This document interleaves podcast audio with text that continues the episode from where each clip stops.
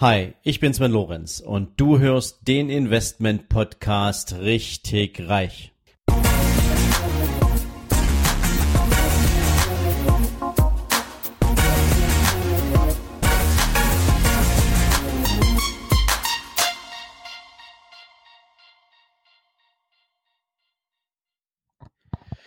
So, herzlich willkommen zur vierten Ausgabe der Immobilienwoche mit Thomas Knedel.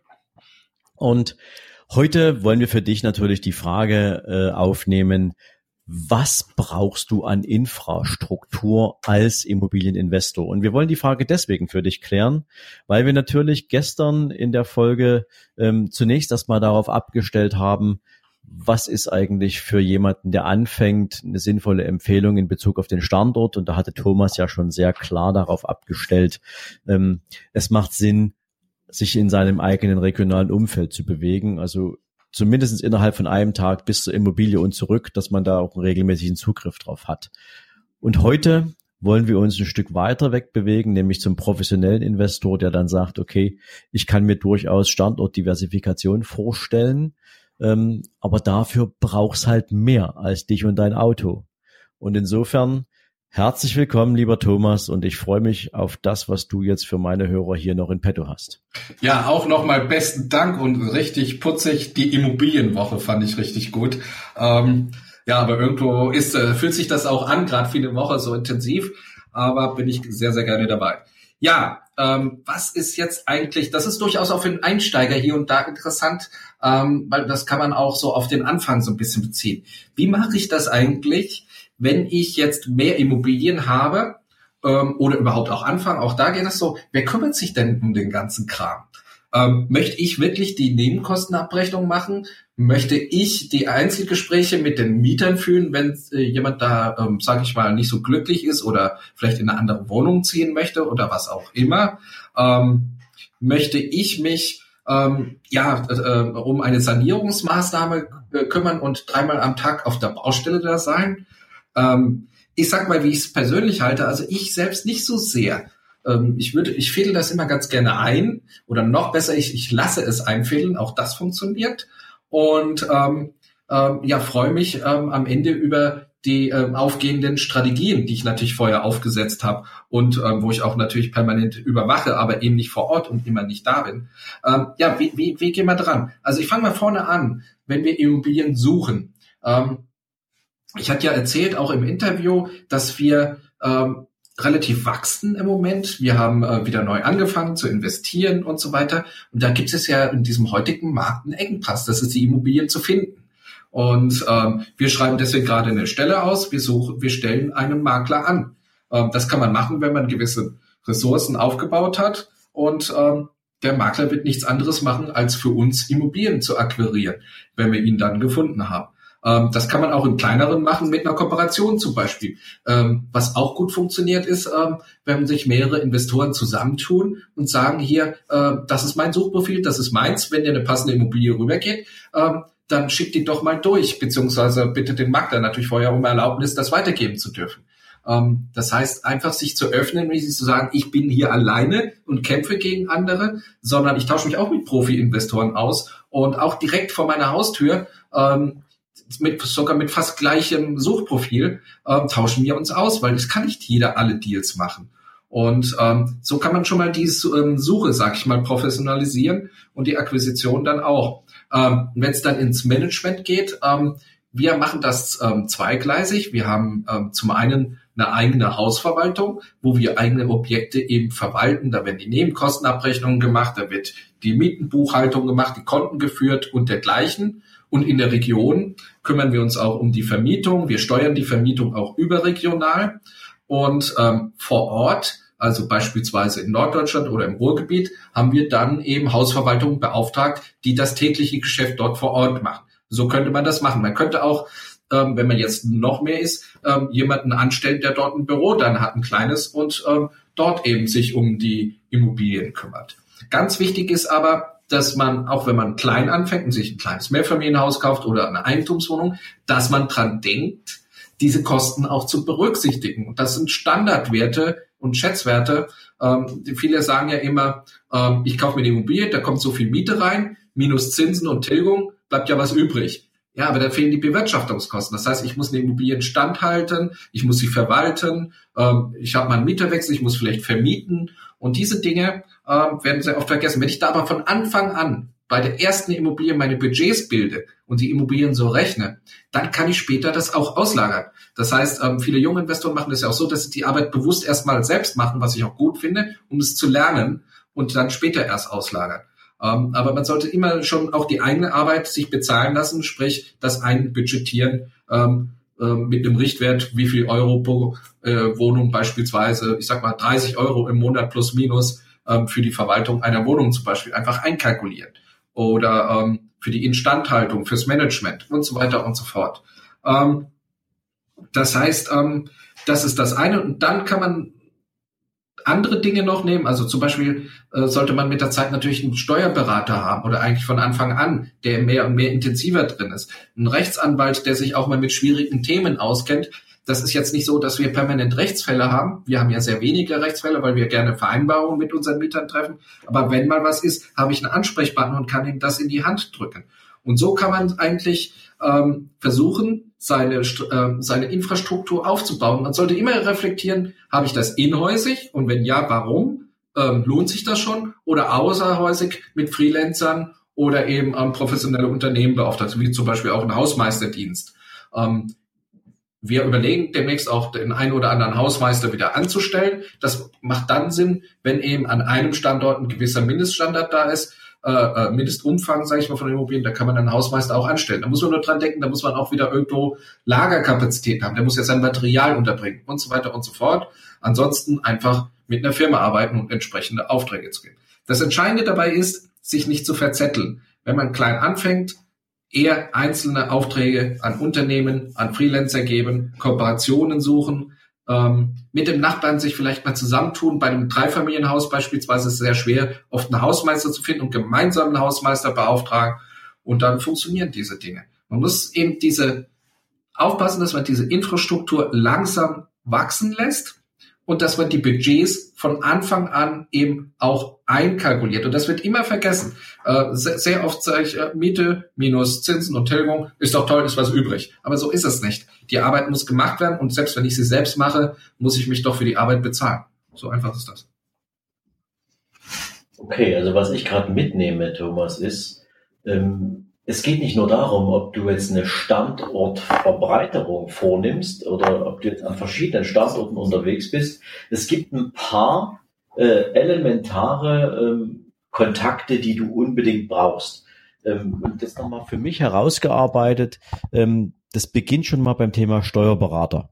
Ja. Also ein Steuerberater auf der einen Seite, ähm, den holst du dir ja in aller Regel erst dann rein, wenn die Abgabe oder die Erstellung deiner eigenen Einkommenssteuer äh, ähm, äh, ein bisschen komplexer wird. Ja, also mittlerweile gibt es ja so viele äh, Software-Tools, die du nutzen kannst, um dir einen Steuerberater zu sparen. Ähm, da denken viele Menschen gar nicht dran. Aber ich glaube natürlich, egal ob du jetzt eine Immobilie kaufst oder mehrere, ähm, ein Steuerberater ist wichtig, um dir sozusagen die Fallstricke in diesem Bereich aufzuzeigen. Ja, alleine schon, ähm, wenn es um Projekte geht, die vielleicht auch was mit AFA zu tun haben, also mit Abschreibungen etc. Ja, definitiv, weil auch ähm, nicht nur die Fallstricke, sondern auch die äh, das Positive. Das heißt, wie strukturiere ich so einen Deal, damit er sich eben etwas besser oder noch viel besser rechnet. Ähm, das wird sehr oft übersehen und dann später ähm, kann man das nicht mehr gerade rücken, weil man am Anfang die Pflöcke einschlägt. Ja, so das, das zweite, was mir jetzt gerade auffiel, an den hätte ich jetzt ehrlich gesagt auch nicht direkt gedacht, aber ich glaube, das ist ähm, unerlässlich, ähm, einen guten Rechtsanwalt am Start zu haben, der sich im Thema Mietrecht und Hausrecht gut auskennt oder Grundstücksrecht gut auskennt, der dich natürlich bei der Gestaltung von Verträgen sowohl auf der Erwerbsseite als auch auf der Vermietungsseite so unterstützt, dass du nicht irgendeine Falle erwischst, die du hättest vermeiden können, ähm, wenn du dir von vornherein professionelle Unterstützung geholt hättest. Ja, ja, und ähm, viele denken ja dann immer, wenn ich jetzt einen Rechtsanwalt beauftrage, dann ist das so wahnsinnig unendlich teuer und dergleichen. Das ist es gar nicht. Ähm, es kommt ja immer darauf an, wie sehr ich einen Rechtsanwalt in Anspruch nehme oder wo ich ihn beauftrage. Wenn ich zum Beispiel jetzt mal anfange mit einer Eigentumswohnung, dann kann ich ja auch mal ähm, oder so bei den ersten zwei, drei Investments auch einfach mal in die Rechtsberatung bei Haus und Grund gehen. Das reicht absolut aus, weil die kennen sich sehr, sehr gut aus. Das ist manchmal ein bisschen komplizierten Termin hinzubekommen, aber das ist es dann auch, weil die ähm, Rechtsanwälte, die dort sind, für den Verband arbeiten, ähm, die sind ähm, sehr spezialisiert und die machen den ganzen Tag nichts anderes. Das heißt, da kriegt man sehr, sehr kompetente Antworten und das dann ist dann in der Rechtsberatung, also die Erstberatung ist ja da immer gratis, ähm, also ist im Verbandsbeitrag mit enthalten. Und ähm, auf jeden ja, Fall. Und, ganz ehrlich, äh, Thomas, es gibt einen in dieser Gilde, der ist wesentlich teurer, ja, und der ist immer teurer und das ist der Notar. Ja, also insofern, ähm, der hat am meisten Spaß an dem ganzen Deal, ähm, aber der hilft dir natürlich nicht bei der Strukturierung, der sagt ihm halt nur, ähm, ist alles richtig. Ja. Genau. Und ähm, der Notar gibt so ein bisschen die Sicherheit, dass eben die Transaktion glatt und sicher für beide Seiten läuft. Das ist sein Job, dass eben äh, das ähm, ausgeglichen funktioniert und die, die Parteien das umsetzen, was, was sie auch wollen. Ähm, aber er berät jetzt nicht, das darf er gar nicht in der Strukturierung des Deals, wenn er involviert ist als Notar. Das darf er dann gar nicht. Ja, und ansonsten ähm, glaube ich natürlich schon, ähm, je weiter du auch von deinem Standort weggehst, ähm, umso wichtiger ist es, ähm, wenn du jetzt nicht besonders eine besonders kritische Masse hast, die ähm, sozusagen die Anstellung eines eigenen oder die Entwicklung eines eigenen kompletten Hausmeister, äh, nicht Hausmeister, ähm, Verwalter, nach, Hausverwalter, eines Hausver einer eigenen Hausverwaltung äh, ähm, begründet, dann hol dir vor Ort Unterstützung. Ähm, ich glaube, das ist allemal besser, als wenn du dich verzettelst und das selber machst.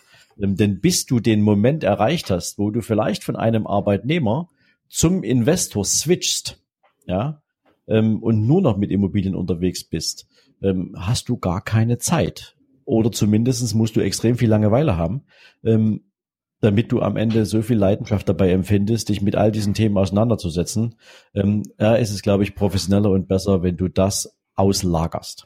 Nee, also, auf jeden Fall. Es gibt manchmal, ähm, wenn man merkt man, ähm, dass eben ein junger Investor Spaß an auch operativen Themen hat, zumindest am Anfang, weil er auch an der Front sein möchte, um es auch zu lernen.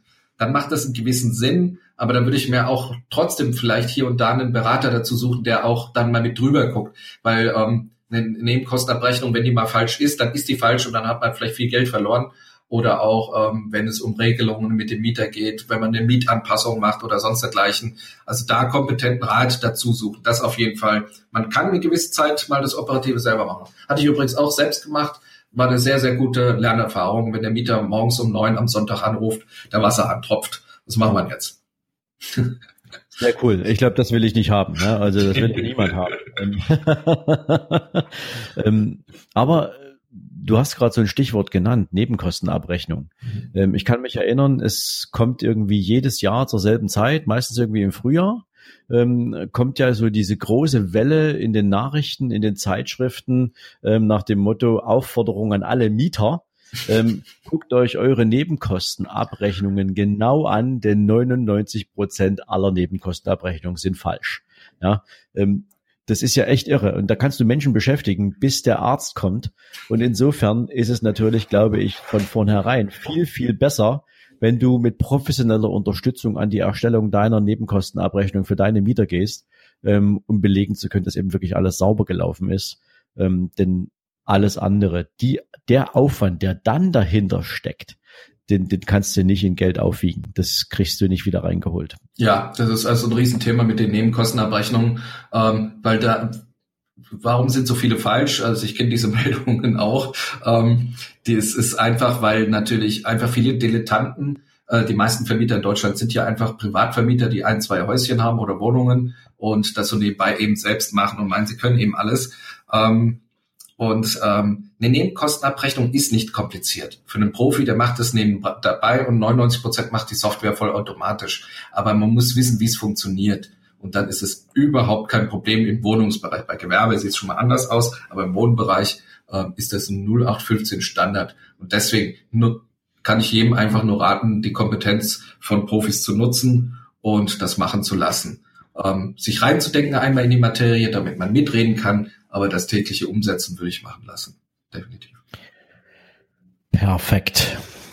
haben wir also auch für diese Frage jetzt, glaube ich, eine, eine relativ umfassende Antwort gefunden. Und damit endet jetzt auch diese vorhin schon mal angekündigte oder beschriebene Immobilienwoche. Ich glaube, es war eine ganze Menge für euch dabei. Ich glaube, ähm, jeder, der sich jetzt irgendwie inspiriert fühlt, mit Immobilien, ähm, ja, ich sag mal, zumindest drüber nachzudenken, sich mit Immobilien auseinanderzusetzen, der hat jetzt eine Menge Ansatzpunkte gefunden ähm, und vor allen Dingen auch eine Menge Informationen bekommen, wo man sich noch mehr Wissen holen kann. Und ich fasse das jetzt auch gern nochmal zusammen, weil das letzte Mal haben wir im Interview drauf, äh, äh, darüber gesprochen, das ist schon ein paar Tage her. Ähm, also erstens, du hast die Möglichkeit, dich mit diesem Buch, das System Immobilie, sehr intensiv auf dieses Thema vorzubereiten und dich darüber zu informieren. Nummer zwei, ähm, es gibt die Immobilienoffensive von Thomas an verschiedensten Standorten in Deutschland, wo du für wirklich einen schmalen Taler hingehen kannst und dich mal ein Wochenende lang mit verschiedensten Experten zu diesem Thema austauschen, informieren kannst. Es wird am Ende des Jahres ähm, den Immopreneur-Kongress geben, wo ich aus eigener Erfahrung sagen kann, es lohnt sich extrem dahin zu gehen.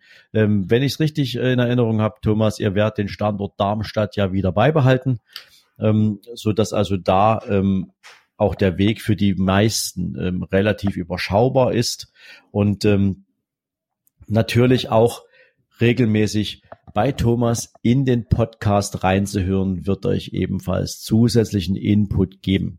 Was Insofern, vielleicht ganz kurz ja. zum Podcast. Den Podcast mache ich ja zusammen mit dem Stefan Stoib.